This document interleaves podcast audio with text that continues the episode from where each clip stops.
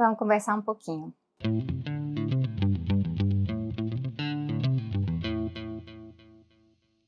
Primeiro vídeo que eu gravo aqui para o YouTube, diretamente para o YouTube, depois da eleição do Lula, agora em 2022. Então, o primeiro vídeo para o YouTube pós-campanha.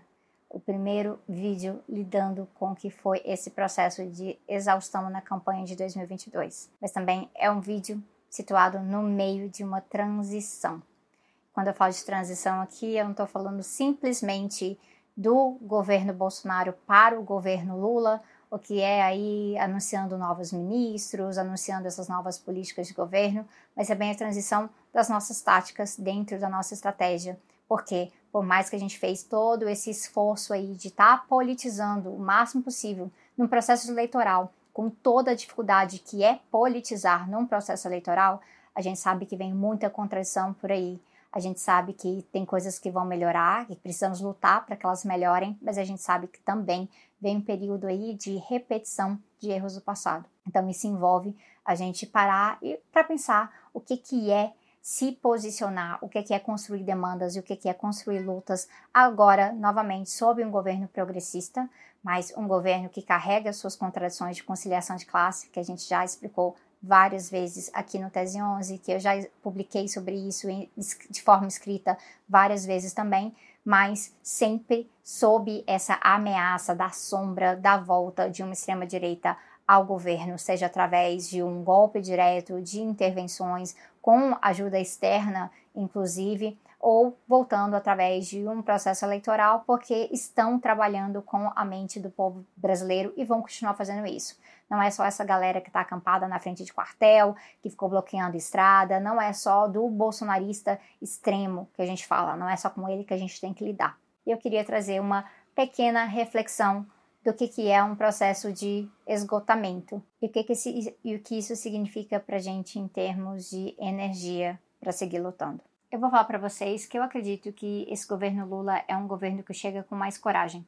É um governo que já tem feito alguns posicionamentos aí que sabem que não agradam diretamente ao mercado, que faz com que haja até uma politização a partir disso, né? Mostrando ah, onde estava o tal mercado quando a pandemia estava matando centenas de milhares de pessoas, onde estava o tal mercado quando eram os grandes escândalos de corrupção de Bolsonaro e do orçamento secreto. Então, a gente tem visto essa movimentação, inclusive, por parte do próprio Lula, de fazer essas denúncias.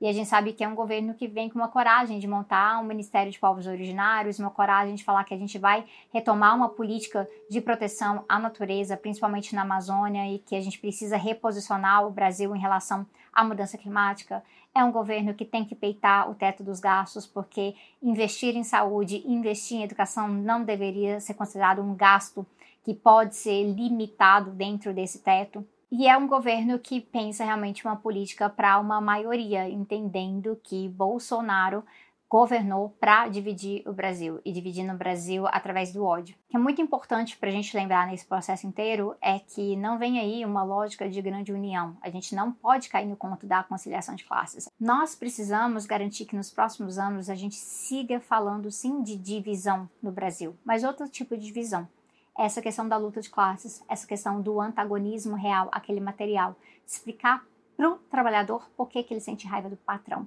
por que, que ele se sente explorado, mas muitas vezes há aí né, uma construção cultural e uma construção ideológica para tentar mascarar esse processo. Tem que seguir com esse tipo de discurso, aí a gente tem que apontar quais são as conciliações dentro de um governo mais à esquerda, mas é um governo que ainda opera numa lógica capitalista, seguir denunciando esses processos aí, mas de uma maneira que a gente não caia numa lógica de oposição de direita. E esse é um grande desafio que a gente vai ter por agora. Há quanto tempo a gente ouve que não pode criticar, que nunca é hora de criticar, não se pode criticar porque isso elege Bolsonaro, porque isso ajuda Bolsonaro, porque isso dá golpe. A questão é que se confunde muito a, a crítica e a oposição legítima, uma oposição esquerda, uma oposição que é baseada nos interesses da classe trabalhadora e nos interesses dos oprimidos, com a mesma coisa de uma oposição golpista, de uma oposição que quer derrubar para colocar um projeto horroroso no lugar. Então nós temos um desafio agora, principalmente nós que compomos esse momento no Brasil de fazer campanha junto ao Lula, de realmente fazer material. Aqui no Tese 11 a gente teve a plataforma de eleições, conseguimos inclusive que muita gente que tivesse ali na, na nossa plataforma de eleições, conseguimos vê-los eleitos ah, e estamos felizes com isso mas fizemos muita campanha federal também, junto com a Débora, junto com a Gabi, todo o processo do vira-voto, com a nossa equipe. Nós não descansamos. E aí fica esse desafio para gente que é pequenininho, mas pensando agora no sentido de organizações políticas, o que, que é esse novo momento? De compor um pouco junto com o governo Lula, mas também manter a sua independência política. A gente tem visto discussões, por exemplo, do PSOL em relação a isso, inclusive com algumas tensões internas sobre como se posicionar a partir de 2023, seja dentro do parlamento, seja em relação a cargos no governo, seja do lado de fora na construção de campanhas. E aí aqui é muito importante a gente lembrar que para fazer certas coisas que estão no programa de governo do Lula acontecerem, a gente precisa pressionar. Não adianta pensar que essas coisas simplesmente vão acontecer na base da canetada ou de cima para baixo e não vai ter uma resistência do outro lado, do lado de lá. Então, se há uma resistência da direita, se há uma resistência do mercado, se há uma resistência da do bolsonarismo, dessa nova direita conservadora aí que vai morfando de nome é, na nossa explicação, que passa sim pelo fascismo, pelo aumento de células nazistas no Brasil, que passa pelo aumento desse extremismo fascismo e pela violência política que vem acompanhada disso, a gente tem um desafio muito concreto aqui de estar tá denunciando esse processo, mas não deixar de fazer pressão. E como é que se faz pressão de uma forma diferente? Isso eu preciso deixar claro, deve envolver também o partido que está no governo e deve envolver diretamente o governo. Dilma deu umas entrevistas tempo atrás que eu acho que foram incríveis, para que é muito importante que o partido não se absorva no governo que é uma discussão que eu também faço nos sintomas mórbidos sobre isso. Então, o PT tem que manter uma certa independência do que é as pessoas do PT que estão ali dentro do governo, porque o partido ele tem que estar sempre além do governo, ele não pode ser absorvido nas contradições do Estado. Então, isso passa pelo principal desafio que está no próprio PT, que é de seguir mobilizando. Como mobilizar em paralelo para poder fazer as pressões necessárias, para poder garantir o que foi prometido, o que foi proposto nesse último período. E aí, os partidos que estão mais à esquerda precisam estar pressionando mais a esquerda nesse processo. Então, tentando trazer pautas mais radicais ainda, tentando fazer costuras para apontar: olha, se vocês já propuseram essa coisa aqui que é interessante, a gente precisa ir muito mais além.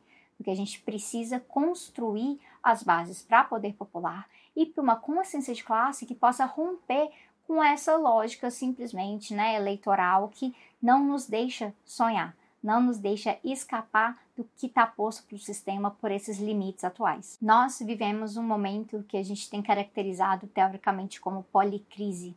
Não basta falar da crise do capitalismo, não basta falar da pandemia, ou que são múltiplas crises ao mesmo tempo.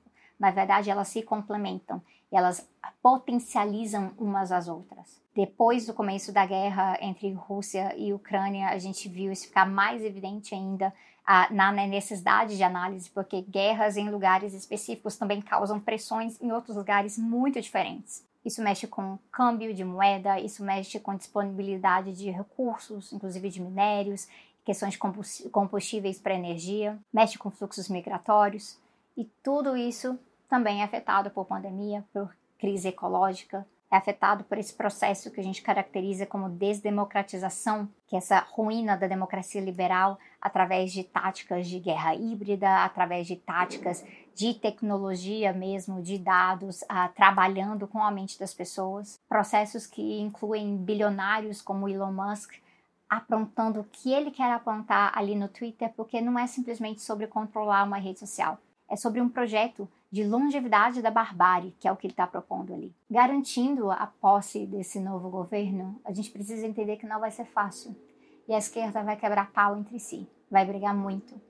O que eu espero é que a gente tenha a oportunidade de ser diferente, de não repetir vícios de fragmentação do passado e coisas que, ao meu ver, uh, nos colocam numa posição extremamente delicada de cruzar linhas que eu acredito que a esquerda nunca deveria cruzar, porque a esquerda deveria ter os seus princípios baseados na liberdade, baseados na honestidade, baseados em construir uma outra lógica de conhecimento que não atravesse as mesmas táticas da direita. Então, nós não podemos utilizar fake news como controlado de lá, a gente não pode utilizar mentira controlado de lá, a gente não pode usar LGBTfobia contra o outro lado de lá, porque eventualmente essas coisas se voltam contra a gente.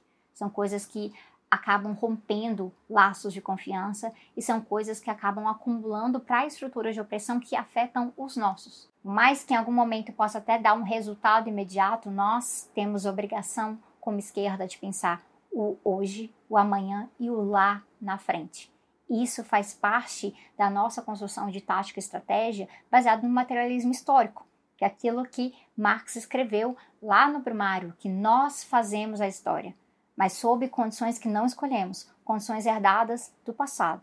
Entender como a gente chegou até aqui é essencial para a gente montar esse planejamento de transição, que não é simplesmente a transição do governo agora, que é uma transição para além. O que nós queremos depois de 2023? O que nós queremos depois de 2026? O Brasil vai se tornar um país que rompe com a lógica do capitalismo dependente? Nosso continente latino-americano pode finalmente ser liderança e referência e avançar em outros modos de vida, em outros modelos de desenvolvimento, alternativas realmente sistêmicas que, inclusive, possam confrontar essa barbárie, que é a barbárie ecológica que já começou, não é algo que está ali na frente. Quando a gente olha para as enchentes, para as ruas do Brasil, completamente cheias de água, arrastando os pertences de pessoas e vítimas reais, vítimas humanas e vítimas de animais não humanos também nesse processo, a gente precisa compreender que essa barbárie já começou. Ela tende a se aprofundar porque nós já estamos numa posição mais vulnerável. Então é nossa obrigação ser liderança nisso aí. Dessa onda nova de governos progressistas que tem sido chamada como uma maré rosa, uma maré rosa 2.0, e aí você olha para o Gabriel Boric no, no Chile, se olha para o Alberto Fernandes na Argentina, se olha ali para a Colômbia com Gustavo Petro, se menciona também o López Obrador no México, se pode falar da Xiomara Castro em Honduras, se fala do Lúcio em Bolívia, se fala do Lula agora no Brasil. A gente sabe que isso aqui significa que há uma possibilidade de maior integração do nosso continente, mas há vários conflitos aqui. Porque se a gente pega um pouquinho mais atrás, por exemplo, a gente vai encontrar conflitos de uh, posição diplomática entre o Chile atual e o governo que já opera na Venezuela desde antes dessa atual maré rosa, que é o governo do PSUV, governo chavista, hoje sobre o Nicolás Maduro. São tensões que vão precisar ser negociadas porque os avanços necessários em termos de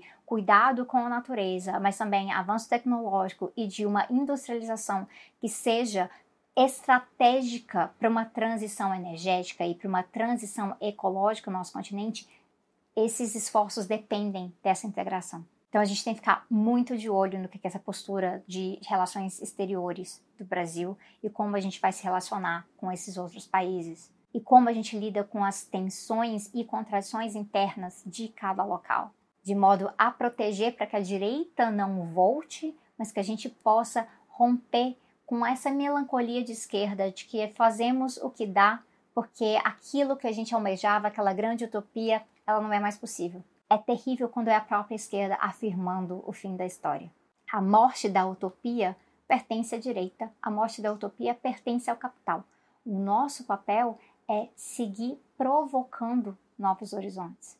E muitos de nós na esquerda, inclusive nós que somos comunicadores, que estamos aqui nessa interação contínua, temos um certo receio que nesse próximo período, toda vez que a gente tentar empurrar um pouquinho mais para esses novos horizontes, tem uma galera que vai tá com o pé atrás falando não, não pode. Ousar demais causa golpe, ousar demais traz a direita de volta e a gente vai normalizando tudo aquilo que já passamos no passado. Que me traz, mais uma vez, aquela discussão de um vídeo que a gente já tem aqui no Tese 11, que é o do radical demais.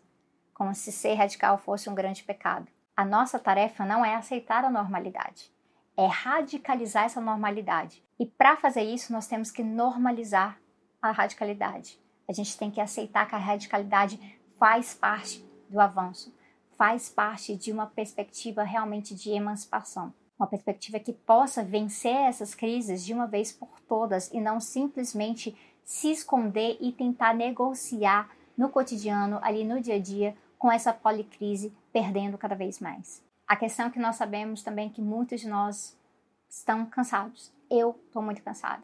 Eu estou mentalmente cansada e é não só da campanha, mas desse processo de tentar estar tá analisando tudo ao mesmo tempo. Essa fome de entender o mundo, ela é muito importante, mas nós precisamos, né, cada vez de mais e mais e mais pessoas para que seja mais fácil digerir isso de uma forma conjunta.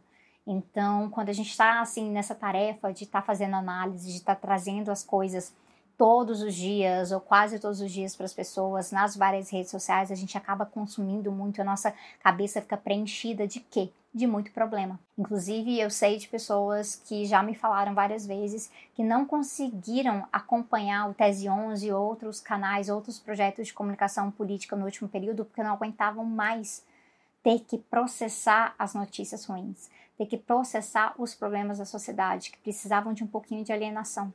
E eu queria falar para vocês que poderia ser diferente, mas não, do lado de cá a gente também sente a mesma coisa. Isso quer dizer que nesse próximo período todo mundo vai estar se reajustando um pouco. É governo se reajustando, é a esquerda organizada tentando entender como se posicionar, desde a esquerda um pouco menos radical até a esquerda super revolucionária diante dessa conjuntura, mas a gente também como indivíduo como que a gente trata das notícias ruins, como que a gente se organiza, como que a gente milita e como a gente também se cuida, porque isso também é necessário. Eu sou uma pessoa que sentiu o peso de não se cuidar direito nos últimos anos. Eu conheço várias outras pessoas que também passaram por isso.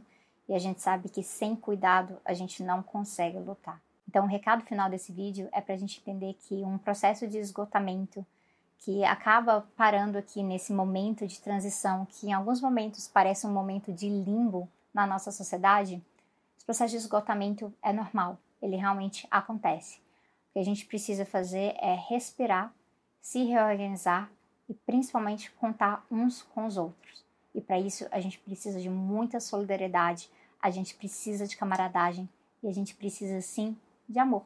Se é paz entre nós, guerra aos senhores, a gente tem que localizar melhor os nossos afetos. E do lado de cá, eu não pretendo abrir mão de mobilizar o amor como algo de grande, grande potência para construir os laços de camaradagem que a gente precisa para seguir avançando, para construir algo melhor e para ter a moral de falar que sim, somos diferentes, podemos fazer melhor e vamos garantir essa vitória. Por isso que eu vou fechar aqui lendo um trechinho de Bell Hooks para vocês, que eu vou deixar a referência, como eu sempre deixo as referências. E aí ela diz assim: Sem amor, nossos esforços para libertar a nós mesmos e a nossa comunidade mundial da opressão e exploração estão condenados. Enquanto nos recusarmos a abordar plenamente o lugar do amor nas lutas por libertação, não seremos capazes de criar uma cultura de conversão na qual haja um coletivo afastando-se de uma ética de dominação.